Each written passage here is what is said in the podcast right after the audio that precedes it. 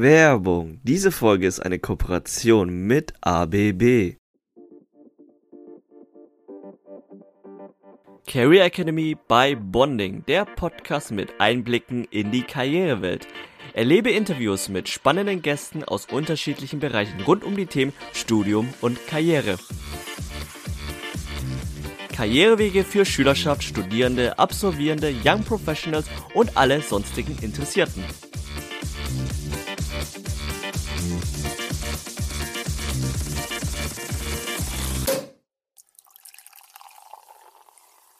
Hallo und herzlich willkommen zu Career Academy by Bonding, der Podcast mit Einblicken in die Karrierewelt. Ich bin der Lin und zusammen mit Felix und unseren zwei wundervollen Gästen erzählen wir euch von spannenden Karrieremöglichkeiten.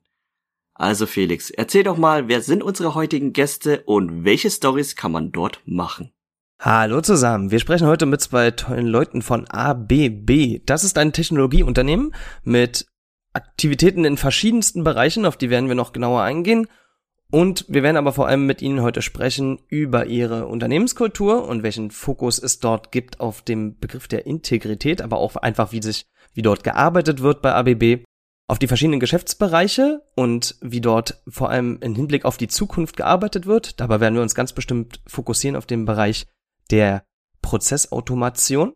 Dann werden wir relativ groß reden über das Thema Nachhaltigkeit. Da gibt es nämlich eine klare Strategie im Unternehmen, mit dem wir uns kurz beschäftigen wollen. Ein wenig werden wir sprechen über Corporate Social Responsibility und die Verantwortung, die das Unternehmen in der Hinsicht wahrnimmt, über die Karrieremöglichkeiten, die bei ABB vorherrschen, natürlich, und ihr werdet ein wenig etwas erfahren über unsere beiden Gäste, wer sie sind, was sie machen und wie sie dorthin gekommen sind, wo sie heute sind. Unsere beiden Gäste sind zum einen Ute. Ute ist aktiv bei HR bei ABB, ist dort unter anderem verantwortlich fürs Employer Branding und ist heute mit hier bei uns zu Gast. Hallo Ute. Hallo, ich freue mich hier zu sein. Und der andere Gast, den wir haben, ist Lukas. Lukas ist Sales Specialist und Business Development Manager im Bereich Prozessautomation bei ABB. Und Lukas ist heute der zweite Gast bei uns. Hallo Lukas. Hallo zusammen, vielen Dank für die Einladung. Wir sprechen heute über ABB. Das ist, wie ich schon sagte, ein Technologieunternehmen, aktiv in den Bereichen Elektrifizierung, Robotik, Automation und Antriebstechnik. Das Unternehmen hat einen weltweiten, Jahre, weltweiten Jahresumsatz von über 26 Milliarden US-Dollar, hat über 100.000 Mitarbeitende in über 100 Ländern und der Hauptsitz ist in Zürich in der Schweiz. Was ich am Anfang erstmal kurz wissen möchte, ist, dass ABB als ist eine ist ganz griffige ganz griffige Bezeichnung, griffiger Name, aber ich habe nicht so ganz herausfinden können, wo der jetzt eigentlich so herkommt. Könnt ihr uns da kurz aufklären? Ja, gerne. ABB ist entstanden aus zwei Unternehmen, die in den 80er Jahren fusioniert haben, und zwar aus der schweizerischen BBC und dem schwedischen Unternehmen ASEA. Und genau, die zusammen oder die Fusion, äh, die neue Namensgebung durch die Fusion ist dann eben ABB geworden und steht für ASEA Braun Boveri. Ja, gut, das ist ja an sich ziemlich, ziemlich naheliegend. Wir wollen, wie gesagt, als erstes ein bisschen sprechen über Unternehmenskultur. Und was, wenn man sich mit der Unternehmenskultur, wie ABB sie auch selbst kommuniziert, beschäftigt, fällt ein Begriff mit absoluter äh, Mehrheit ganz stark auf und das ist Integrität. Ich habe einmal kurz nachgeguckt. Integrität heißt laut Duden sowas wie Makellosigkeit, Unbescholtenheit oder Unbestechlichkeit. Er ist aber im bei ABB äh, ein, ein ganz zentraler Begriff und deshalb wollte ich kurz von euch erfahren, wie wird der bei euch im Unternehmen interpretiert und warum ist der so zentral wichtig? Ähm, Integrität ist vor allem für uns als Mitarbeiter in unserem Day-to-Day-Job wichtig. Vor allem, du sagst, Integrität heißt, sich selbst irgendwo treu zu bleiben, Werte zu haben, diese Werte zu leben. Wir haben bei ABB bestimmte Werte, auf die werden wir später auch eingehen. Das sind unsere vier Cs, die machen uns aus, die bestimmen unser Leben. Und Integrität heißt jetzt, diese Werte nicht nur irgendwo auf dem Papier zu haben, sondern die Werte in dein Arbeitsleben einfließen zu lassen. Integrität schafft Vertrauen, Vertrauen mit unseren Kunden, mit unseren Geschäftspartnern. Und das ist das, worauf unser ganzes Geschäft basiert. Du hast auch gesagt, man darf jetzt nicht gegen bestehendes Recht verstoßen. Es gibt sehr, sehr viele Regelungen dazu. Integrität setzt nochmal einen oben drauf, dass wir quasi unsere Werte haben und leben und bei uns dann unsere Reputation als Marke ABB auch davon abhängt, dass wir eben gerade für diese Werte einstehen und auch kämpfen und dort, wo die Werte verletzt werden, das aktiv ansprechen und Geschäftsbeziehungen, die das nicht tragen können, dann auch beenden müssen. Das ist ja auch schon mal gut verständlich. Mich hätte interessiert, Lukas, du hast es selbst schon betont, das sind nicht nur, nicht nur Buzzwords, gerade dieses Integrität und auch die Werte, auf die gehe ich gleich ein, aber die sind nicht nur Buzzwords, sondern die sind Teil des täglichen Lebens bei euch auf der Arbeit. Wie äußert sich das? Mhm. Ich hätte gesagt, Vertrauen ist da ein sehr, sehr wichtiger Punkt. Es ist irgendwo die Glaubwürdigkeit. Das heißt, wenn wir mit unseren Partnern, Lieferanten zusammenarbeiten, dann vertrauen die darauf, dass wir alles Bestmögliche tun, um diese Geschäftsbeziehung, die wir da haben, nicht schlecht dastehen zu lassen. Das heißt, niemand möchte dann mit Negativschlagzeilen irgendwo in der Zeitung auftauchen, sei es, weil irgendwo Schmiergelder geflossen sind oder sowas. Das ist die höchste Stufe, sage ich mal, der, der Nicht-Einhaltung von Integrität, wenn man sich dann durch Schmiergelder, durch Bestechungen irgendwie zu anderen Entscheidungen hinleiten lässt. Aber für uns ist es ganz wichtig, es bildet in jedem Tag, in jeder Handlung, die wir haben, die Grundlage. Und im Vorgespräch fand ich das auch sehr, sehr witzig. Ja, wir, wir promoten das auf unseren Homepages, das ist für uns sehr, sehr wichtig. Nichtsdestotrotz ist es für uns eigentlich selbstverständlich, wenn man bei ABB arbeitet, das wird einem ziemlich schnell eingeflößt. Nicht nur bei ABB, ich denke bei allen weltweit agierenden großen Konzernen ist das so, dass ABB ist bestimmt nicht besonders. Nur wir, wir tragen das auch gerne nach außen, damit man sich darauf verlassen kann. Wie gesagt, irgendwo hängt unser Beruf, unsere Marke ABB auch davon ab. Und gerade jetzt, ich finde, für deutsche Ingenieursunternehmen, die immer noch für eine sehr, sehr gute Qualität stehen, dort steckt auch immer so etwas dahinter.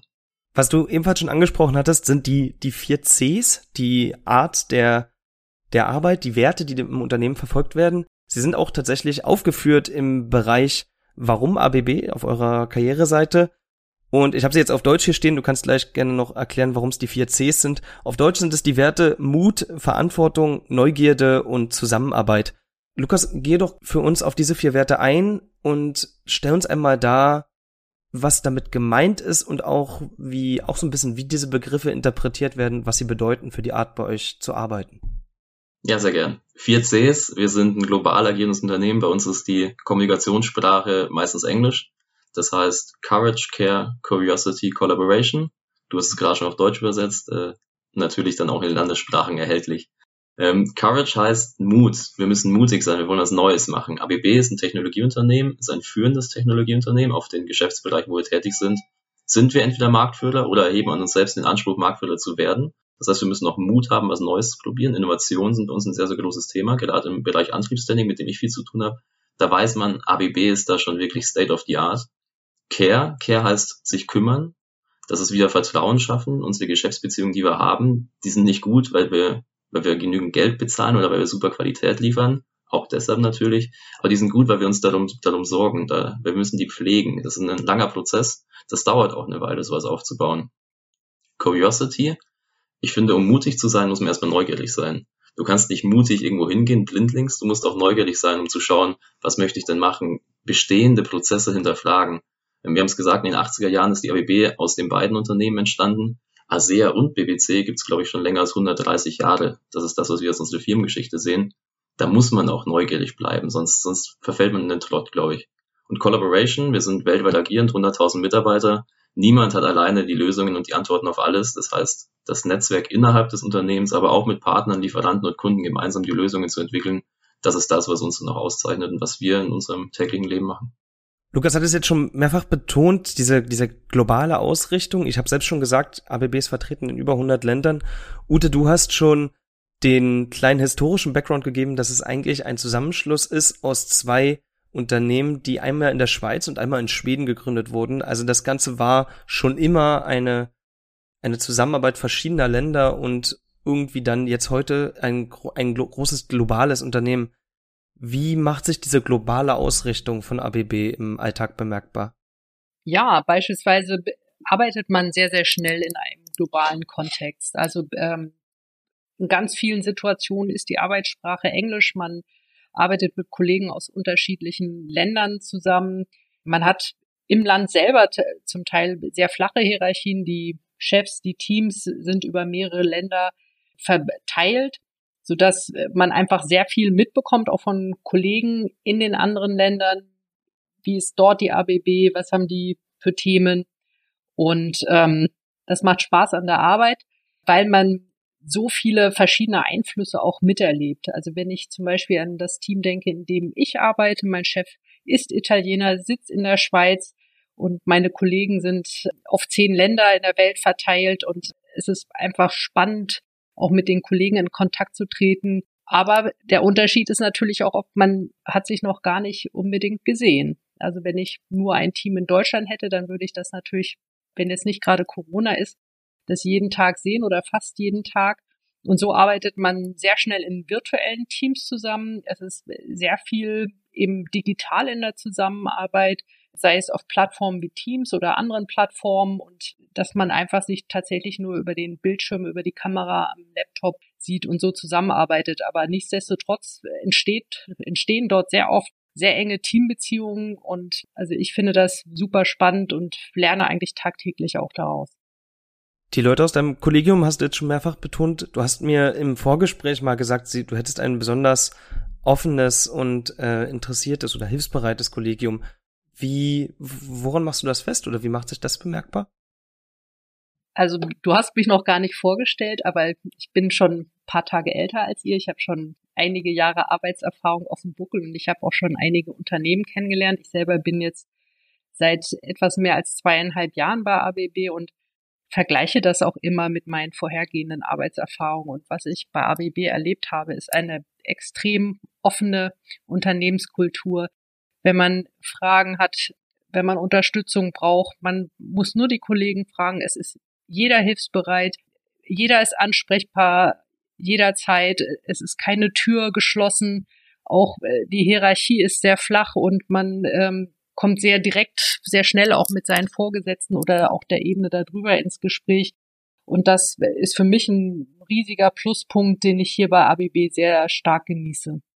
Erzähl uns doch gerne auch noch ein bisschen von der Zeit, die, die du bei ABB hattest, gerne auch das davor. Wie bist du da hingekommen? Und äh, am Ende des Ganzen gerne auch, was, was machst du heute? Was ist heute deine Tätigkeit eigentlich? Also von Hause aus bin ich tatsächlich Kulturwissenschaftlerin und ähm, habe meinen ersten Job bei einem Startup gehabt, der damals Konkurrenz von eBay war und man weiß ja heute, wer gewonnen hat, also wir damals nicht. Und aber über diese Erfahrung in der ja, Internetbereich, neuen Szene damals bin ich halt ins Marketing gekommen, ins Online-Marketing und habe mich über einige Stationen weiterentwickelt und bin jetzt aber tatsächlich seit etwa zehn Jahren im Bereich Personalmarketing tätig und bin eben auch über diese Erfahrung vor zweieinhalb Jahren abgeworben worden von ABB und finde das, also das Spannende ist eben, ich sagte schon, flache Hierarchien. Man hat einen sehr schnellen, direkten Draht zu seinen Vorgesetzten und das Themengebiet ist einfach spannend. Also ich kann hier zuständig für Deutschland die ganze Palette des Personalmarketings spielen, was ich vorher nicht hatte. Also das ist unheimlich reizvoll, diese vielen Themen zu haben, diese vielen Aufgaben und auch zu sehen, was ist denn jetzt der Erfolg von dem, was man gemacht hat, weil letztlich ich mache eben alles und kann dann auch erkennen, wenn wir vielleicht in Rankings steigen, das hat mit mir zu tun, da habe ich mitgearbeitet und das macht unheimlich viel Spaß. Was sind denn Teile dieser Palette des Personalmarketings? Also was sind so alles deine, deine Arbeitsbereiche zurzeit? Also einmal klassisch Veranstaltungen für Studierende, das sind natürlich beispielsweise die Bonding-Karrieremessen. Wir sind auch Anfang November in Aachen und im Januar natürlich in Karlsruhe. Das sind Vorträge, die ich organisiere, dass wir oder dass ich versuche eben ABB als Arbeitgeber bekannt zu machen bei Studierenden. Man muss ganz klar sagen, wir sind zwar riesengroß mit über 100.000 Mitarbeitern, aber in Deutschland dann doch eher wie ein Mittelständler aufgestellt mit etwas mehr als 8000 Mitarbeitern an 30 Standorten. Und äh, da sehen wir natürlich gegen viele große deutsche Unternehmen kommen wir nicht an oder wir sind, da sind wir einfach nicht bekannt genug. Von daher müssen wir Studierenden einfach erklären, was macht denn ABB, was für spannende Themen haben wir, was gibt's für Jobs, was für Möglichkeiten habt ihr. Und ähm, wie gesagt, das eine sind eben Aktivitäten direkt für Studenten, aber es sind eben auch Aktivitäten wie wir versuchen, Themen von ABB aufzubereiten, schmackhaft zu machen, sei es, dass der Lukas sich als äh, Mitarbeiter oder im Vertrieb vorstellt oder wir aber auch auf die Themen Nachhaltigkeit zum Beispiel eingehen. Also ABB hat ja unheimlich viele spannende Themen zu bieten, die auch in Richtung Klimaschutz gehen, Ressourcen sind und ähm, das ist eigentlich total spannend und von daher müsste jeder zu uns gehen wollen und das müssen wir natürlich einfach bekannt machen in Deutschland. In anderen Ländern haben wir diese Themen nicht. Eben, wir kommen aus der Schweiz und aus Schweden. da sind wir schon der beliebteste Arbeitgeber, aber in Deutschland müssen wir noch ein klein bisschen daran arbeiten. Ja, das, das kann ja auch alles noch, noch kommen. Genau. Ähm, ich will mal rüberwechseln von dir, Ute, zu Lukas und erzähl uns auch doch auch du gerne mal, wie äh, waren so deine Anfänge und wie bist du jetzt gelandet, wo du in dem, was du heute machst bei ABB? Ja, sehr gerne. Lukas Mix, ich sehe mich noch als sehr junger, 28 Jahre alt. Wenngleich ich jetzt seit zehn Jahren und heute zehn Tagen bei ABB bin, habe ich doch schon einiges äh, erlebt bei dieser Firma. Ähm, ihr könnt euch denken, es ist bisher mein einziger Arbeitgeber gewesen, daher meine Erfahrungen jetzt alle auf einen Arbeitgeber begrenzt. Aber ich habe mit 18 mein Abitur gemacht, der erste G8-Jahrgang in Bayern, wollte dann einfach mal raus von zu Hause, wollte mich selbstständig machen, wollte was Neues erleben, wollte studieren, wollte aber auch Geld verdienen. Ich wollte jetzt eigentlich nicht lange den Eltern auf der Tasche liegen. Und dann war für mich klar, duales Studium, das klingt ziemlich interessant, das machst du mal. Damals war das in, Bayern aber noch nicht so das große Thema, beziehungsweise gab es dann nicht diese Institution, wie sie jetzt hier in Baden-Württemberg ist, die Duale Hochschule Baden-Württemberg. Also bin ich auf die ziemlich schnell gestoßen.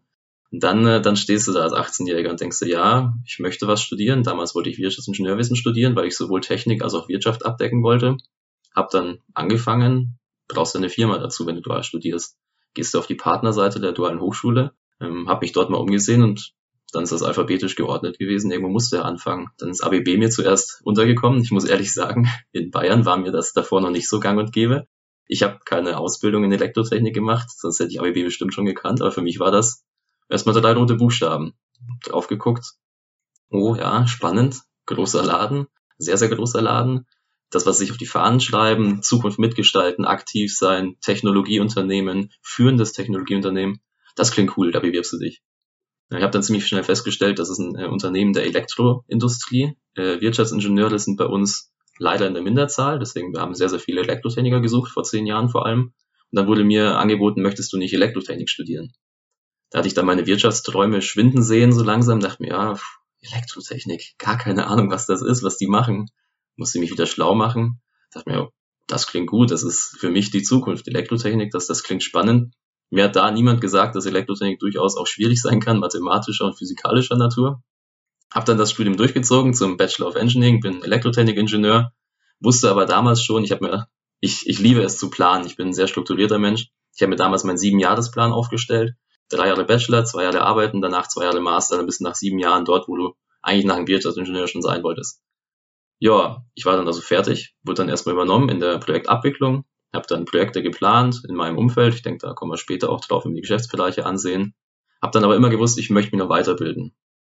Das duale Konzept hat mir super gefallen. Also habe ich dann mit meiner HRlerin, mit meiner Personalbeauftragten nochmal gesprochen, du, wie sind die Weiterbildungsmöglichkeiten? Was kann ich denn sonst noch machen? Ich möchte gerne Master draufsetzen. Dann wurde mir eine Palette an Möglichkeiten aufgezeigt, nämlich such dir was und wenn das passt, dann unterstützen wir dich gerne. Also ABB hat sich da einfach als super flexibler Partner dargestellt. Dann habe ich mir rausgesucht, ich möchte Innovationsmanagement machen, ich möchte was bewegen, ich möchte Neues schaffen. Ich war neugierig, ich war mutig, was Neues zu machen. Habe mich dann für einen MBA, Master of Business Administration Innovationsmanagement entschieden. Habe den dann berufsbegleitend gemacht, heißt, ich habe größtenteils Montag bis Donnerstag gearbeitet bei der gleichen Arbeitszeit und war dann jeden zweiten Freitag und ich glaube, es war fast jede Woche Samstag in der Uni. Haben wir uns dann zwei Jahre lang weitergebildet. Wir waren ein kleiner Kurs, ich glaube, wir waren elf Studenten, überwiegend Ingenieure, die ja noch diesen betriebswirtschaftlichen Master oben drauf gesetzt haben.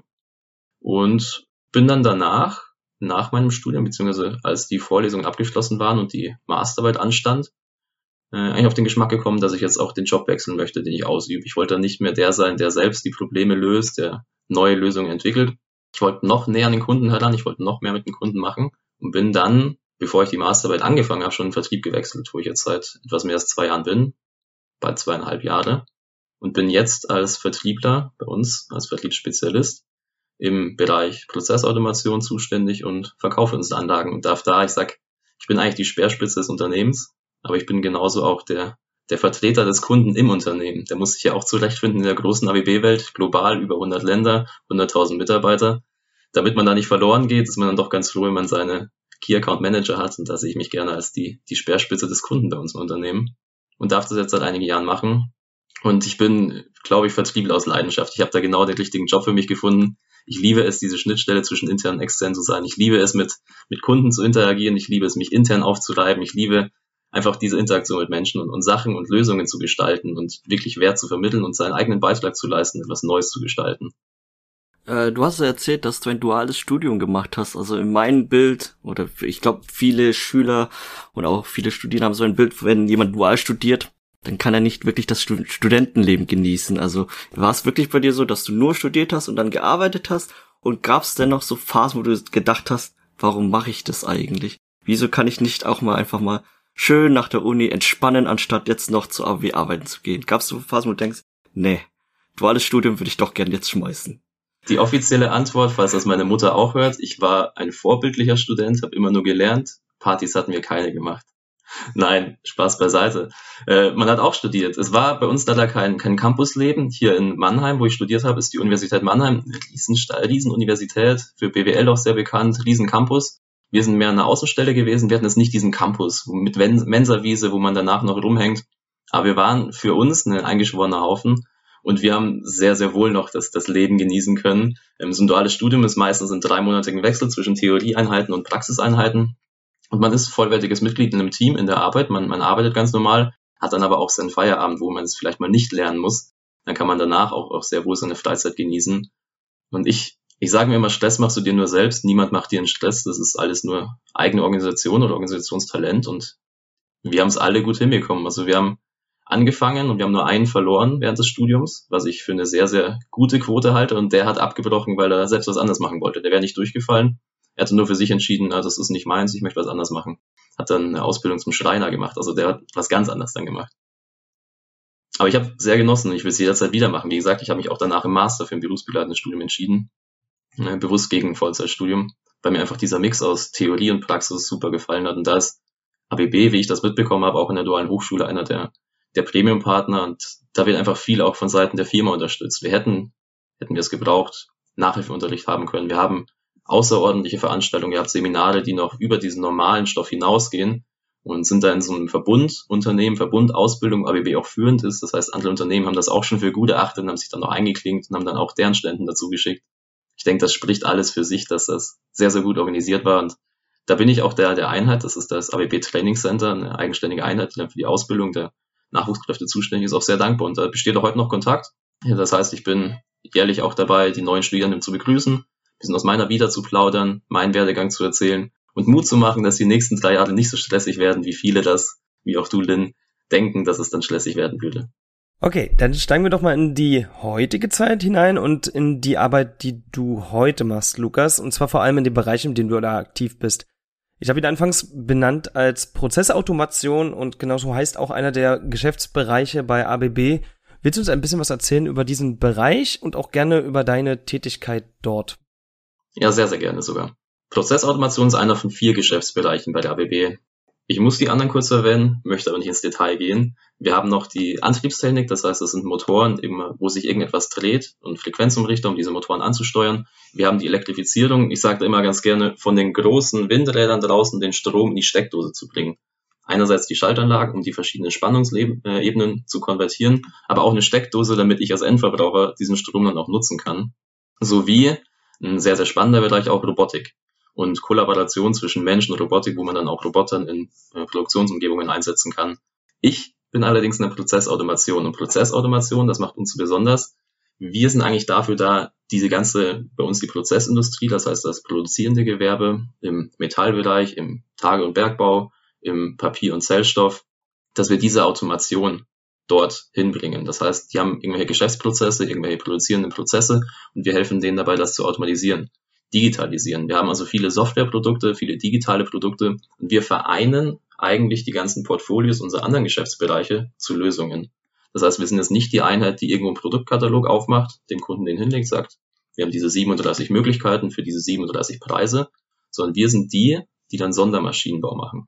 Das heißt, der Kunde, mal bildlich gesprochen, möchte Stahl produzieren, irgendwo in Nordrhein-Westfalen und muss dann dafür ganz viele Produkte von uns zukaufen, um eine gemeinsame Lösung zu schaffen.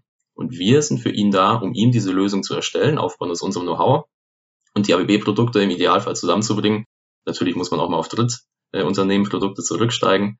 Äh, Fokus natürlich dann unsere ABB-Produkte auch an den Mann zu kriegen. Und ich im Vertrieb, ich finde, ich habe den, den spannendsten Job. Ich kenne ja auch eine andere Seite. Ich weiß nicht, wie, wie gut ihr euch in Geschäftsprozessen auskennt. Ich habe das im MBA auch mal gelernt. Es gibt da viele, diese Ablauforganisationen, was es da so gibt. Es gibt ein Engineering, eine Projektabwicklung. Wenn dann frage ich unsere neuen Studierenden immer, wisst ihr, was äh, Projektabwicklung ist? Felix Lin, wisst ihr, was Projektabwicklung ist? Wusste ich auch nicht. Der Vertrieb hat irgendwas verkauft, der Kunde hat ein Problem. Projektabwicklung macht aus dem, was verkauft wurde und dem Kundenproblem eine Lösung. Das heißt, wir gucken, was hast du für ein Problem, wie können wir dir helfen und wie kann ich diese Lösung maßgeschneidert dir anbieten. Fand ich super spannend, war sehr, sehr technisch und ich bin dann auch der gewesen, der das im Vorfeld geplant hat, aber später auch beim Kunden zum Laufen gebracht hat.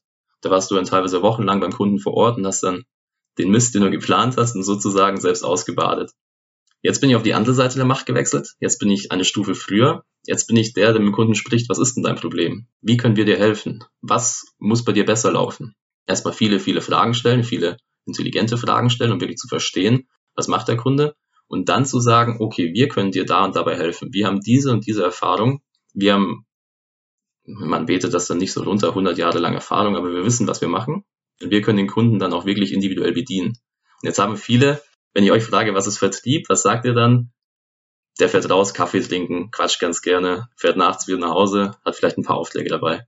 Ich trinke gerne Kaffee, ich, ich versuche nicht allzu viel Kaffee zu trinken, aber im Endeffekt bin ich, wie gesagt, Speerspitze unseres Unternehmens, aber Speerspitze des Kunden auch in unserem Unternehmen. Und ich versuche diese großen Tanker oftmals von Kunde und wir als Lieferant zusammenzubringen, um dann die beste Lösung für den Kunden zu erstellen und am Ende geht es darum, den Kunden weiterzuhelfen, einen Nutzen zu schaffen, weil der Kunde immer ein Problem hat, das will er nicht auf uns zukommen, wenn alles super wäre, dann bräuchte er uns nicht. Das heißt, er hat irgendein Problem, irgendeinen Bedarf und wir müssen versuchen, den dann bestmöglich zu lösen. Und wenn alle Parteien glücklich sind, dann bin ich am Ende als Vertriebler auch glücklich und kann dann über die Jahre hinweg diese Beziehung weiter aufrechterhalten und dann gehe ich auch gerne mal nur für einen Kaffee vorbei, um zu schauen, dass das, was wir verkauft haben, auch wirklich so funktioniert. Kannst du erzählen, was dein spannendstes Projekt bisher war? Mein spannendstes Projekt, das ist eine gute Frage. Ähm, ich habe viele spannende Projekte. Ich habe schon gesagt, ich bin in der Metallindustrie eigentlich angehangen. Wir sind ein sehr, sehr kleines Team. Wir machen Prüfstände für die Automobilindustrie. Jetzt sehe ich große Fragezeichen. Was ist ein Prüfstand? Ja, Dieselabgasskandal, da wurde auch auf Prüfständen getestet. Ein Prüfstand ist, wenn ein Automobilhersteller oder ein Zulieferer etwas Neues entwickelt, dann entwickelt er es nicht und das funktioniert, sondern das ist ein iterativer Prozess. Und um das zu entwickeln, muss er das, was er nicht hat, nachbilden. Das heißt, wenn ich einen Motor baue, muss ich mir ein Auto nachbilden und das dann virtuell auf die Straße setzen, um zu sehen, ob der Motor wirklich funktioniert. Und das heißt, wir bauen Prüfstände für nicht nur Automobilindustrie, auch für andere Industrien aktuell sehr, sehr viel auch in Richtung erneuerbare Energien, Windenergie, Bahn, aber auch mit viel mit Universitäten zusammen. Ähm, Aachen wurde es vorhin auch schon mal genannt, die Bonding-Messe. Ich war selbst viel in Aachen, äh, nicht als Studierender, sondern als Arbeitender an vielen Instituten, die forschen. Das heißt, die haben Forschungs- und Entwicklungsprüfstände und auch die rüsten wir aus. Und das spannendste Projekt war, muss ich, muss ich sagen, an einer Schule, in äh, einer Hochschule in Aachen, wo wir dann ein Projekt hatten, der riesen Leistungsumfang, mitten in der Stadt installiert. Das heißt, da kann auch mal schnell das ganze Netz, das, das Stromnetz der Stadt beeinflusst werden. Das muss man berücksichtigen, dass die ihre Anlage betreiben können, ohne dass jetzt bei, bei Lind zu Hause der Strom ausfällt, wenn er gerade eine Vorlesung hat. Ähm, aber genauso hatten sie natürlich am Nabel der Zeit geforscht und haben immer neue Anforderungen, höhere Anforderungen. Und da bist du wirklich am Nabel der Zeit und musst es dann, ich habe es vorhin schon mal gesagt, mit Motoren, die drehen immer. Ich kenne das aus dem Auto, da ist auch ein, ein Verbrenner drin, der dreht dann vielleicht mal bis 6.000, 7.000 Umdrehungen. Da hatten wir Drehzahlen, die gingen ein Vielfaches. Und wenn sich das dreht und du bist in der Nähe, wenn dann die ganze Halle vibriert, ein 100 Jahre altes Gebäude, dann hat man schon auch mal etwas Bedenken, ob das alles so funktioniert. Und das Ganze am Ende laufen zu sehen und zu sehen, dass die da seit Jahren ihre Forschung vorantreiben mit Partnern aus der Industrie und du kannst am Ende sagen, ich habe da auch meinen Teil dazu beigetragen, dass das hier funktioniert. Das ist dann schon eins der coolsten Projekte. Da komme ich heute noch gerne hin, dann auch mal gerne zum Kaffee trinken und schauen, was wir sonst da für die Kollegen machen können. Das ist doch ein, ein super interessanter Einblick. Ich würde noch mal mich, mich beziehen wollen auf natürlich wieder weiter de, vor allem deinen Geschäftsbereich, aber auch ein bisschen die andere und ein bisschen so das gesamte Portfolio, was ABB abdeckt. Denn alle Geschäftsbereiche, so wie sie beschrieben werden, du hast sie schon für uns zusammengefasst, Lukas, aber so wie sie von, vom Unternehmen selbst beschrieben werden, sind sie immer die Zukunft von irgendwas. Also die Zukunft des, die Zukunft der, die Zukunft und so weiter. Zukunft ist ein großes Thema und ist der zentrale Fokus dieser Geschäftsbereiche. Und ich frage mich, als Frage an, an gerne an euch beide gerichtet, Wie glaubt ihr, schafft es das Unternehmen so zukunftsorientiert zu denken und zu arbeiten und sich auszurichten? Wie, wie würdet ihr das beschreiben? Wie schafft das ein Unternehmen? Ja, gute Frage, spannende Frage, tolle Beobachtung. Wir, wir sind immer zukunftsorientiert. Wären wir nur auf die Vergangenheit ausgerichtet, da würden wir es falsch machen. Wir sehen uns selbst in den Geschäftsbereichen, ich habe es vorhin schon mal gesagt, entweder als Marktführer oder wir wollen Marktführer werden. Das heißt, du musst immer auch am Nabel der Zeit bleiben. Wie schafft man das? Indem man viel beobachtet. Was machen, was machen andere? Was machen Marktbegleiter? Wohin gehen die Trends? Aber auch, was möchte der Kunde? Man muss einfach aufmerksam zuhören und das ist dann überwiegend meine Aufgabe im Vertrieb. Wohin geht die Reise beim Kunden? was sind seine Probleme. Wenn du mit dem Kunden ein gutes Verhältnis hast, dann sagt er dir auch, was morgen sein Problem sein wird, was er heute vielleicht noch gar nicht genau weiß. Und dir überleg mal, wie können wir dir übermorgen weiterhelfen. Und genau das ist das Spannende. Niemand weiß in seinem Elfenbeinturm eingesperrt alleine, wie es nächsten Tag aussehen wird. Man muss sich gemeinsam zusammensetzen. Eins der vier C ist Collaboration. Nicht nur innerhalb, auch außerhalb. Wir haben da auch ganz tolle Themen, ganz tolle Design Thinking Methoden, wo wir mit unseren Partner, Lieferanten, Kunden gemeinsam die Zukunft von morgen gestalten. Und das ist das, was sich ABB groß auf die Fahnen schleppt, also unser Purpose, die Transformation nicht nur von Industrie, auch von der Gesellschaft voranzutreiben und eine produktive und vor allem nachhaltige Zukunft für uns alle zu schaffen. Ja, ergänzen würde ich dann, ähm, sind natürlich auch die Mitarbeiter. Wir brauchen die richtigen Mitarbeiter, die die richtigen Skills haben, um eben innovativ zu sein, um neue Ideen zu entwickeln. Und beispielsweise haben wir in mehreren Ländern Forschungszentren, unter anderem eben auch in Deutschland. Das ist in Ladenburg, was zwischen Mannheim und Heidelberg liegt. Da wird an den ganz neuen Trends gearbeitet, geforscht. Und ähm, da haben wir das Glück in Deutschland, dass wir tatsächlich auch für alle vier Geschäftsbereiche forschen. Und die Kollegen bringen eben auch viel PS auf die Straße, viele entwickeln viele Dinge, die wir dann später eben auch verkaufen was du gerade nur, damit das alle auch finden, die danach vielleicht suchen wollen, was du gerade angesprochen hast, ist das sogenannte Corporate Research Center Ladenburg, richtig? Ja, ganz genau. Gut, wollte ich nur noch mal kurz einsprechen, damit man auch den Namen mal gehört hat.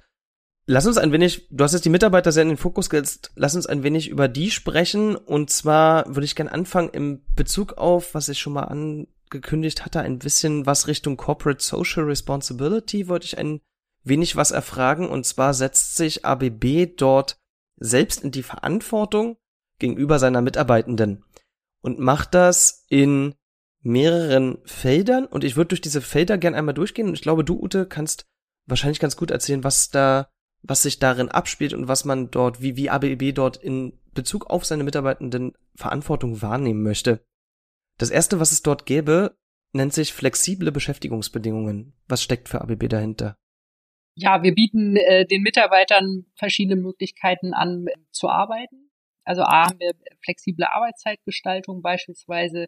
Es gibt Homeoffice-Lösungen, es gibt Home-Dates, die man auch unabgestimmt ähm, nehmen kann.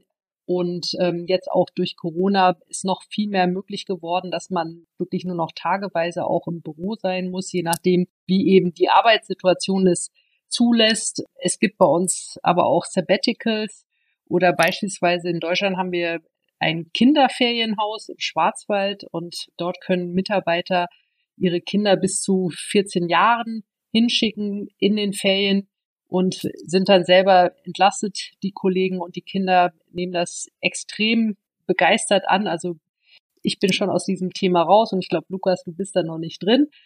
Aber ähm, also wenn man sich umhört, dieses Kinderferienhaus ist super, die Kinder sind wirklich hellauf begeistert. Und ähm, was aber auch spannend ist und was mir zumindest immer bei ABB auch heute noch auffällt, ist, viele Jobs sind beispielsweise so ausgeschrieben, dass man sie gleich vom Homeoffice aus machen kann, dass ähm, sie auch an verschiedenen Standorten möglich sind. Also dann steht einfach in der Stellenausschreibung auch, ja, mach es auf in verschiedenen Ländern oder mache es in Deutschland an verschiedenen Standorten. Also die Flexibilität der Arbeit ist extrem hoch. Okay, dann schauen wir in das zweite Feld rein. Das heißt ganz simpel, erfolgreich führen. Was versteht man darunter? Erfolgreich führen, ähm, Corporate Social Responsibility, das kannst du jetzt einerseits sehen auf die Gesellschaft, die möchten wir auch mitgestalten, aber andererseits auch bei den Mitarbeitern. Jetzt immer mehr bei den Mitarbeitern. Heißt, was sind unsere Arbeitsbedingungen? Was heißt es auch erfolgreich zu führen? Ich habe auch in meiner recht kurzen, mittellangen Karriere schon einige Führungspersönlichkeiten erlebt und jeder hat seinen eigenen Stil. Ich finde, als, als Führungskraft ist dein, dein höchstes Gut und deine größte Aufgabe, deine Mitarbeiter zu motivieren, dass sie wirklich die besten Ergebnisse erzielen. Nicht jeder ist eine Führungskraft von Haus aus, nicht jeder führt gerne oder tut sich leicht, das zu führen. Aber das ist eng verbunden mit der Mitarbeiterentwicklung. Wir können A auf technischer Ebene sehr, sehr gut entwickeln, weil wir die ganzen Produkte haben. Dort gehen wir dann vielleicht in unsere Produktbereiche, jetzt auch aus meiner Sicht gesprochen. Oder aber jemand möchte eine Führungskraft werden. Und in so einem Riesenkonzern hast du alle Möglichkeiten. Dir stehen alle Türen offen, wenn du denn bereit gehst, diese Türen zu durchschreiten. Du musst selbst vielleicht einmal den, den Anstoß geben, dann geht die Tür auf, dann wird dir jemand dahinter erzählen, was sich dahinter verbirgt, und dann kannst du den Schritt gehen. Und erfolgreich führen ist dann für mich auch einfach ein, ein Aspekt, dass wir unsere Führungskräfte teilweise selbst ausbilden. ABB, und ich habe es vorhin schon mal kurz erwähnt, hat auch dieses ABB Training Center, kurz ATC. Die sind einerseits zuständig auch für die Auszubildenden, für die Studierenden, aber mit ihnen zusammen kann man auch sehr, sehr viele Seminare entwickeln und ableiten, wie man dann auch seine Mitarbeiter für die nächste Position vorbereitet, um dann den nächsten Schritt zu gehen. Ich sehe auch, wie gesagt, Mitarbeiterentwicklung sehr eng verbunden, sowas wie ein Masterstudium, was ich danach noch draufsetzen konnte. Da wird von Seiten des Unternehmens einfach sehr, sehr viel geboten. Denn ist der Mitarbeiter gut, wird auch das Unternehmen gut dastehen. Gutes Unternehmen kann nicht mit schlechten Mitarbeitern funktionieren. Das hat man bei ABB erkannt. Ähm, ich muss auch sagen, das wird bestimmt kein Alleinstellungsmerkmal sein. Streich ABB durch, schreibe einen anderen Firmennamen drüber. Da rühmen sich viele damit, aber wie das wirklich umgesetzt wird. Und da sind wir auch wieder bei Integrität. Nicht nur heiße Luft, sondern wirklich das auch zu machen und das die Mitarbeiter spüren zu lassen. Das finde ich immens und das beeindruckt mich jeden Tag. Würde hier auch noch ergänzen, also das eine ist Führung und ähm, ABB hat in meinen Augen eine sehr flache Führungshierarchie, was ich als sehr positiv wahrnehme, weil auch Themen einfach schnell äh, entschieden werden können oder man ist schnell bei den Entscheidern. Und auf der anderen Seite gibt's aber auch Projektverantwortliche, Themenverantwortliche, wo man vielleicht nicht unbedingt Personal führen muss, aber für die ganzen Themen verantwortlich ist, was auch extrem spannend ist. Also dass man auch sofort global zusammenarbeitet und eben diese Verantwortung hat, ohne jetzt unbedingt Personalverantwortung zu haben. Lukas hat jetzt das, den, das nächste Feld der Verantwortung direkt mit abgedeckt. Das wäre nämlich Mitarbeiterentwicklung gewesen. Und das lasse ich auch gerne genauso stehen, wie du es gesagt hast. Ich würde aber auf das letzte gerne noch eingehen wollen. Das nennt sich dann betriebliches Gesundheitsmanagement. Vielleicht wieder, Ute, kannst du uns einen kleinen Abriss geben, was darin, äh, was das beinhaltet? Genau, also wir haben da einfach breite Palette an Angeboten für die Mitarbeiter. Das kann sein, zum Beispiel, wenn man schon etwas älter ist und vielleicht ein bisschen Unterstützung braucht mit der Gesundheit oder mit anderen Themen. Also da wird sehr viel angeboten. Wir haben Kurse auch wie jetzt in der Corona-Zeit, dass wir Bildschirm arbeiten, dass wir da gelernt, wie wir das am besten machen sollen, wie wir da auch entspannen können, wie man auch vielleicht Übungen einbinden kann. Es gibt aber auch äh, genauso Themen wie, äh, wenn man Probleme aller Art hat oder wenn die Eltern älter werden oder wenn vielleicht die Beziehung nicht mehr so gut ist und da geht vielleicht etwas auseinander. Also dass wir da sehr viel Unterstützen vom, Unterstützung vom Unternehmen erhalten, Hilfestellung erhalten und uns eben an verschiedene Einheiten wenden können und dort Hilfe erhalten können. Aber es gibt auch so Themen wie ein Eingliederungsmanagement, wenn man vielleicht einen Burnout erlitten hat oder ja, eine Erkrankung hatte, dass man wieder sehr gut ins Unternehmen eingebunden wird, dass man einfach arbeitsfähig bleibt, äh, arbeitsfähig bleibt. Das ist das Allerwichtigste eigentlich. Also wir müssen bis 67 arbeiten. Dafür muss man fit bleiben und das liegt ABB extrem am Herzen. Sehr gut. Das ist doch auf jeden Fall sehr, sehr fürsorglich und sehr schön zu hören. Ich würde noch eingehen jetzt auf einen, auf einen Themenblock, der hängt damit gut zusammen mit den, mit den Verantwortungen für Mitarbeitenden.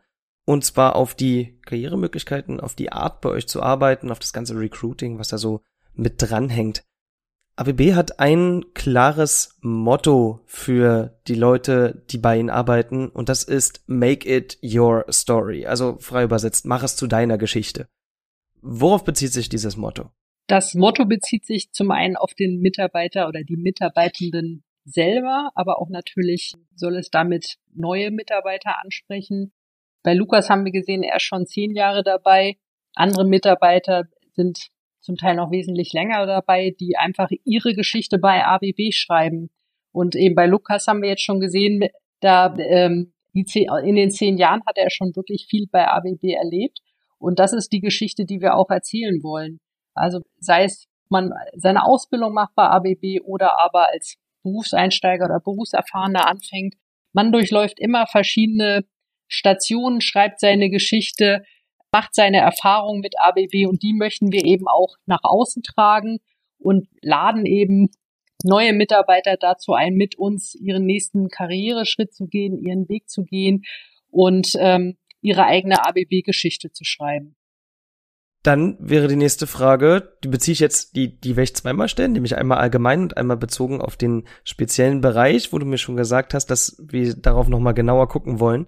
Aber erstmal allgemein die Frage, wer wird denn von ABB gesucht? Und damit meine ich jetzt nicht nur Studiengänge und Abschlüsse, sondern auch so, wie sind, was sind so für Persönlichkeitstypen? Was, wer, wen könnt ihr gut gebrauchen? Ganz allgemein erstmal. Also das hängt auch mit unseren Werten ganz extrem zusammen. Äh, wir suchen Mitarbeiter, die neugierig sind, die offen sind, die gerne Verantwortung übernehmen wollen, aber auch im Team arbeiten. Und das ist das, worauf wir zuallererst schauen. Und dann natürlich hängt es auch immer damit zusammen, was ist denn gerade ausgeschrieben, welche Positionen müssen besetzt werden und welche Qualifikationen werden dort eigentlich benötigt. Und ein Bereich, für den ihr gerade ganz gezielt sucht, gezielt sucht, ist der für den Vertrieb. Vielleicht könnt ihr uns noch da auch noch mal einen kleinen, etwas genauer sagen, wer, wer wird, was sind da so gerade für Menschen gebraucht? Wer, wer passt gut bei euch in den Vertrieb aus eurer Sicht? Prinzipiell ist Vertrieb, wie ich schon gesagt hatte, irgendwo immer was mit Menschen zu tun. Man äh, sollte jetzt nicht das größte Mauerblümchen sein und gar nicht sprechen wollen. Man sollte schon auch kommunikativ sein. Hier wieder das vierte C, Collaboration.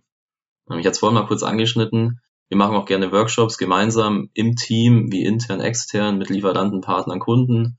Das heißt, man muss sich da auch wohlfühlen, mit Menschen zu agieren. Im Endeffekt, ein ehemaliger Chef bei uns hat mal gesagt, it's a people's business. Ähm, wir haben noch so tolle Produkte, aber im Endeffekt verkauft immer ein Mensch und irgendwo kaufen Menschen. Und das muss einfach auf der zwischenmenschlichen Ebene passen. Man muss gewillt sein, was zu bewirken. Und auch was ich immer unseren Studierenden und Azubis mitgebe, ihr müsst aktiv sein. Niemand wird euch eine Karriere einfach zuwerfen und sagen, ich denke, es passt bei dir, nimm das doch mal an. Du musst selbst das machen. Du bist derjenige, der deine Story schreibt.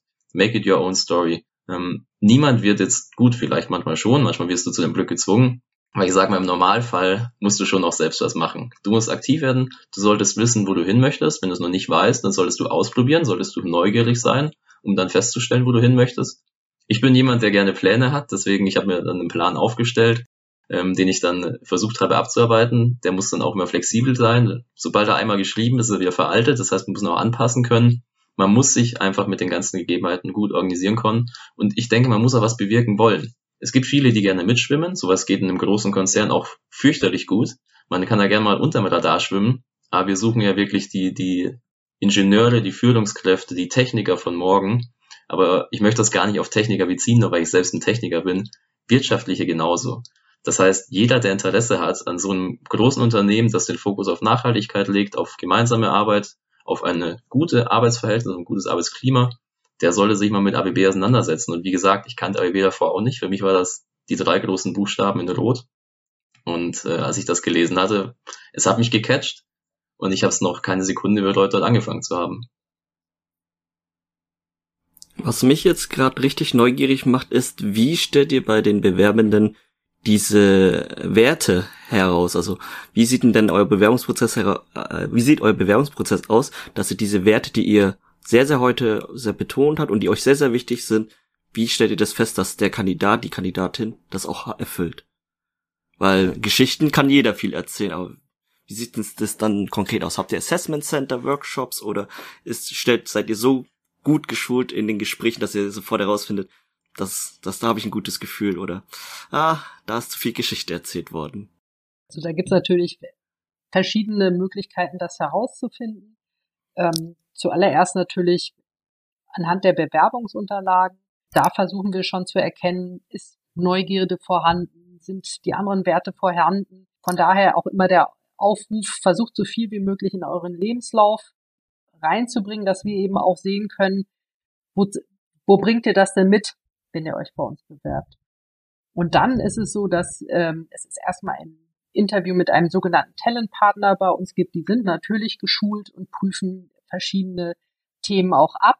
Und wenn die sagen, Daumen hoch, der könnte passen oder die könnte passen, dann geht es eben in die Fachbereiche zu Bewerbungsgesprächen. Also was wir nicht machen, in Deutschland zumindest, sind Assessment Center. Also hier läuft alles tatsächlich über Bewerbungsgespräche. Ich kann mich noch ganz los erinnern, vor elf Jahren, als ich mal angefangen hatte, mich auf das duale Studium dann beworben hatte, äh, da hatte ich dann einmal die, die große Erde, hier nach Mannheim zu kommen, um einen Test zu absolvieren. Das war noch sehr, sehr äh, starr, sage ich mal, einen schriftlichen Test über viele Stunden ausgefüllt. Äh, aber das, das wirklich Tolle danach waren dann die zwei Gespräche, die ich hatte, wie es die Ute schon sagte, zuerst mit dem Talentpartner für, ich denke, Schulabgänge war es damals und wird das heute noch so sein, ist dann das Trainingscenter zuständig, die sondieren dann und gehen dann in Gespräche mit die Fachbereiche und dann kannst du mit den Fachbereichen danach nochmal ein Interview führen und dort wird dann entschieden, passt der wirklich zu uns oder nicht. Ich bin ein großer Verfechter davon. Ich habe das auch oft mit meiner Verlobten, die war auch im HR lange tätig, die meinte, ah, viele lesen das Anschreiben gar nicht mehr, viele geben sich auch keine Mühe mehr für ein Anschreiben. Ich finde bei einer Bewerbung das Anschreiben ist das A und O. Du, du hast eine, vielleicht anderthalb oder zwei Seiten Platz, um wirklich zu sagen, ich bin jetzt von diesen 10, 20, 100, 150, 1000 Bewerbern der Richtige. Ich finde, man muss sich auch irgendwie herausstellen können und das ist das, wie wir verkaufen. Du musst Differenzierungsmerkmal finden und dieses Differenzierungsmerkmal musst du auch irgendwie promoten können. Äh, mit MeToo, denke ich, passiert da nicht viel. Man muss sich auch unterscheiden können, man muss seinen eigenen Wert kennen und man muss den Wert dann auch gut verkaufen können. Genau, also ergänzen würde ich aber trotzdem, natürlich beschäftigen wir uns auch mit Themen wie künstliche Intelligenz. Also das nimmt natürlich Eingang jetzt äh, in Bewerbungsverfahren. Damit beschäftigen wir uns auch, aber aktuell ist es zumindest für Deutschland noch sehr verhalten und es am Ende bleibt immer das ähm, Bewerbungsgespräch, das ist am Ende das A und O und dort wird die Entscheidung getroffen. Künstliche Intelligenz hilft einem nur aus der Masse der Bewerber vielleicht noch welche herauszusuchen, die einem sonst vielleicht durch die Finger gerutscht werden. Okay, dann haben wir da doch auch schon mal einen guten, guten Überblick bekommen. Ich möchte noch ein Thema aufmachen, nicht allzu groß, aber ich würde es gerne noch, will es auch nicht unter den Tisch fallen lassen. Thema Nachhaltigkeit, wir haben es hier unter schon angesprochen und ABB hat dafür eine ganz klare Strategie, die nennt sich dann ihre Nachhaltigkeitsstrategie 2030. Es gibt dort drei Hauptziele, ich würde auf die drei Hauptziele gerne eingehen, nur um mal verständlich zu machen, was sie jeweils beinhalten und vielleicht auch ein bisschen, wie sich das niederschlägt oder wie es besonders gut merkbar wird in der Arbeit bei ABB. Die drei Ziele sind We enable a low carbon society, zweitens We preserve resources und We Promote Social Progress. Lass uns mal anfangen mit We Enable a Low Carbon Society, also wir ermöglichen eine, wie nennen wir das, Niedrigkohlenstoffgesellschaft, mal ganz äh, wörtlich frei übersetzt. Mach, gebt uns gerne mal einen kleinen Überblick, was ist das Ziel dahinter? Dekarbonisierung hört man auch sehr oft im Kontext. Ähm, das heißt, Kohlenstoffdioxid aus der Industrie rauszukriegen und den CO2-Ausstoß zu reduzieren. Ute, darf ich anfangen? Gerne. Ein Beispiel, das ich sehr gerne vorstelle, auch bei unseren Kunden ist immer ein ganz netter Einstieg ins Gespräch. Wir haben eine Fertigung in Lüdenscheid, ähm, Firma Puschjäger, Tochterunternehmen von ABB. Das wurde als der erste Standort Deutschland komplett CO2-neutral umgestaltet. Das heißt, wir haben unsere ganzen Produkte, sei es jetzt von der Energieverteilung, einem Energiespeicher über Batteriesysteme, unsere Ladeinfrastruktur für Elektroautos, ähm, ein Energiemanagementsystem, das dann die ganzen Lastströme auch verwalten kann und sagen kann, wo könnte man jetzt gut Energie investieren etc. eingesetzt darum wieder eine Lösung gebildet und diesen ganzen Standort, einen Fertigungsstandort, CO2-neutral gestaltet. Das heißt, hier wirklich versuchen, die effizienten Produkte, Lösungen, die wir haben, zusammenzubringen und am Ende dann auch mal ganze Anlagen zu gestalten. Ich kenne das im, im kleinen Maßstab. Ähm, das, das Energiemanagementsystem nennt sich Optimax. Das kann auch auf einem Bauernhof angewendet werden. Wir haben da Success Stories, da ist ein einziger Bauernhof, ist dann äh, damit ausgestattet worden, dann hat er seine CO2-Bilanz aufge aufgebessert. Man kann aber auch groß denken. Ich bin ein großer Fan. Ich glaube, es ist einer der Pillars von Google. Think big, but start small. Irgendwo musste man anfangen. Aber das Ziel ist immer das Große. Und ich finde das genial, dass wir unseren eigenen Standort mit unseren eigenen Produkten so weit umstalten konnten, umstrukturieren konnten, dass der CO2-neutral agiert. Was sich dann auch in Nico Rosberg zum Beispiel hat nicht nehmen lassen. Äh, als das vorgestellt wurde, war er vor Ort und hat uns da schön die Hand geschüttelt dafür. Ich will weitermachen mit dem zweiten Hauptziel äh, namens We Preserve Resources. Also wir, wir schützen, wir halten vor, wir äh, be bedenken, was wir tun mit Ressourcen. Es ist wieder sehr frei übersetzt, aber vielleicht könnt ihr das ein wenig besser erklären. Sehr gerne. Soll ich nochmal anfangen, Guter? Ja. Was, wenn man jetzt auf ein Unternehmen guckt, ein Unternehmen muss Gewinn maximieren, ein Unternehmen muss aber auch versuchen, Verschwendungen zu reduzieren. Das ist A, ein ganz wirtschaftlicher Aspekt, aber B natürlich auch für unsere Umwelt sehr wichtig. Und das ist auch der Anspruch an uns selbst, und da spreche ich auch wieder von Integrität. Wir wollen versuchen, durch unsere effizienten Produkte in der Produktion von anderen, aber auch in unseren eigenen Produkten, das heißt unserer ganzen Wertschöpfungskette von Sachen, die wir zukaufen, mit unseren Lieferanten gemeinsam zu gucken, hey, wo können wir noch besser werden, wo können wir hier nachbessern? Und wirklich nicht nur auf uns zu schauen oder jetzt auf den Kunden zu schauen, sondern auf die ganze Wertschöpfungskette zu gucken, wo sind da eventuell Stolpersteine und dann zu sagen, hier können wir noch Verschwendungen, hier können wir vielleicht Unnötiges reduzieren, um uns da noch nachhaltiger aufzustellen. Genau, vielleicht ergänzen zum Beispiel, wir machen ganz wenig nur noch mit Papier. Es wird wenig ausgedruckt, wenig Broschüren gedruckt und ähm, genau, es gibt eigentlich alles digital und darauf verweisen wir gern. Sehr gut, das ist doch, glaube ich, sehr nachvollziehbarer, äh, ein sehr nachvollziehbarer Start in dieses Thema. Letztes Hauptziel und äh, damit würde ich auch das die die Strategie einmal kurz zu Ende führen. Aber es ist auf jeden Fall noch wichtig. We promote social progress.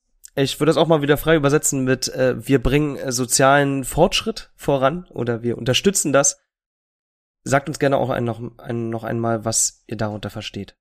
Gerne. Also wir setzen uns für ethisches und humanes Verhalten ein und wollen eben so, dass äh, die Menschen auch besser leben. Und was heißt das konkret? Also wir sind sehr stark in dem Thema Diversity und Inclusion drin, fördern das extrem stark, aber auch das Thema Frauen in Führungspositionen ist uns wichtig. Es ist uns klar, wir sind ein technikgetriebenes Unternehmen, was sicherlich noch mehr männliche Mitarbeiter hat oder männliche Führungskräfte. Und das ist uns aber ein riesengroßes Anliegen, dass wir Frauen stärker fördern oder dass wir überhaupt die Rahmenbedingungen schaffen, dass ob es jetzt eine Frau oder ein Mann ist, dass man führen kann und dabei aber auch quasi noch eine Familie haben kann.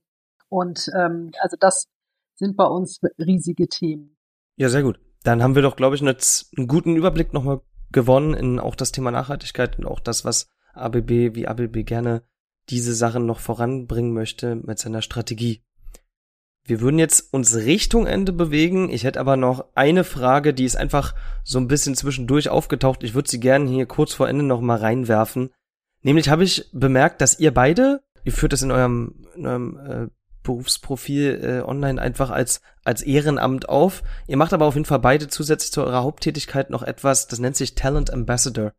Könnt ihr uns noch kurz erklären, was das ist und was ihr da tut? Gerne. Tatsächlich ist das ein Programm, das ich aufgesetzt habe. Aktuell läuft es in zehn ABB-Ländern. Es wird aber auf alle Fälle auch auf weitere Länder ausgerollt. Wir versuchen Mitarbeiter zu Botschaftern zu machen und deren Begeisterung quasi nach außen zu tragen. Und ja, Lukas ist quasi einer der ersten Botschafter, die wir in Deutschland in dem Programm haben. Und wie wir jetzt hier sehen, bei dem Podcast unterstützt er mich sehr stark. Also ich habe nach Unterstützung von Mitarbeitern gesucht, die zum Teil ja auch viel besser ihre Geschichten über ABB erzählen können, als ich es kann, die eben von ABB berichten, die ihre Begeisterung rüberbringen, die Themen rüberbringen, aber auch natürlich ihr Netzwerk rüberbringen. Weil wir suchen zum Teil auch sehr spezialisierte Mitarbeiter, die man vielleicht auch gar nicht so einfach findet. Und da sind natürlich die Kollegen viel wichtiger, die an diesen Mitarbeitern dran sind. Aber Lukas, vielleicht erzähl doch auch noch mal etwas, äh, warum du dabei bist. Ja, sehr gerne. Ute hat das gestartet, Talent Ambassador, das heißt Botschafter für ABB zu werden, weil, wie sie es vorhin schon gesagt hat, ABB ist vielleicht nicht so bekannt, wie wir es sein sollten, auch in Deutschland. In anderen Ländern haben wir dann ein anderes Standing. Wenn man in die Schweiz kommt, dann ist ABB auch ein, ein großer Begriff. Und in Deutschland haben wir noch nicht dieses Standing. Ich kenne das auch von meinem Studium. Dort gibt es dann Marktbegleiter, einen mit sieben Buchstaben in so einem leichten Grün gehalten. Die sind viel bekannter als wir. Das möchte ich ändern und das möchte ich gerne aktiv ändern. Und da auch wieder, man muss sich selbst einbringen und ich bin wirklich noch keine Sekunde so eingestellt gewesen, dass ich gesagt hätte, nein, ABB ist nicht mehr mein Geschäft, ich möchte das hier nicht mehr vertreten. Ganz im Gegenteil. Ich finde, das ist ein sehr, sehr tolles Unternehmen. Ich arbeite sehr gerne hier. Ich habe viele, viele Möglichkeiten. Ich kann immer mehr Verantwortung übernehmen, kann mich einbringen, ich kann aktiv mitgestalten. Und das, obwohl das ein Riesenkonzern ist. Das gefällt mir sehr gut und deshalb habe ich mich entschieden, Botschafter zu werden. Ja, ich spreche auch gerne, ich komme auch gerne mit anderen Leuten in Kontakt, ich erweitere auch gerne mein Netzwerk, ist nicht ganz selbstlos. Ähm, aber ich möchte auch gerne zum Beispiel diesen Black Spot Bayern, dass wir den auch mal etwas äh, angreifen können. Für mich war das nie auf der Fahne gestanden. Ich hätte es sehr bereut, wenn ich ABB nicht kennenlernen durfte. Aber auch jetzt im Nachhinein, wenn ich die Studierenden wieder gucke, wenig kommen aus Bayern. Das heißt, wir haben noch viele, viele Blindspots und die müssen wir angehen. Und da versuchen wir gerade mit Partnern wie mit euch zusammen dann auch gerne das, das anzugreifen und die Marke AWB und den Arbeitgeber AWB auch etwas mehr zu pushen.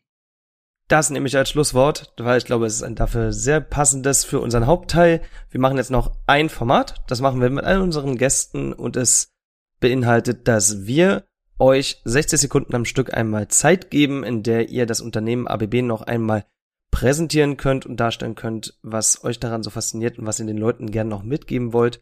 Ihr habt euch schon drauf geeinigt, wer das macht. Das heißt, ich schaue nur einmal kurz zu Lin, ob die Zeit nimmt. Lin ist bereit. Das heißt, ich kann sagen, die Promominute für ABB beginnt in 3, 2, 1, go.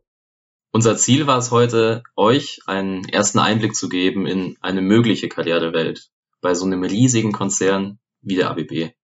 Das ist uns hoffentlich in dem Rahmen der Möglichkeiten, die wir hier hatten, bereits gut gelungen. Was wichtig ist, wir sind nicht nur ein Laden für Ingenieurstudierende oder technische Studi Studiengänge. Ich möchte auch hervorheben, dass wir für wirtschaftliche gleichfalls was haben und anbieten können. Wir finden in dieser riesigen ABB-Welt für jeden eine Herausforderung. Die Herausforderung, die wird uns fordern, aber auch fördern. Und wer da Interesse hat und Bock drauf hat, der sollte sich dringend mal mit ABB beschäftigen. Wer also mithelfen möchte, die Werte für morgen zu schaffen, die die Transformation von Gesellschaft, Industrie aktiv vorantreiben für eine produktive und nachhaltige Zukunft, der sollte sich mal bei ABB äh, auseinandersetzen. Entweder über unsere Homepage, über unsere Social Media Kanäle. Ich beispielsweise bin auf LinkedIn, Instagram aktiv oder gerne über Ute und mich direkt. Und wir freuen uns über jegliches und vor allem zahlreiches Feedback. Bis bald, bleibt neugierig und mutig.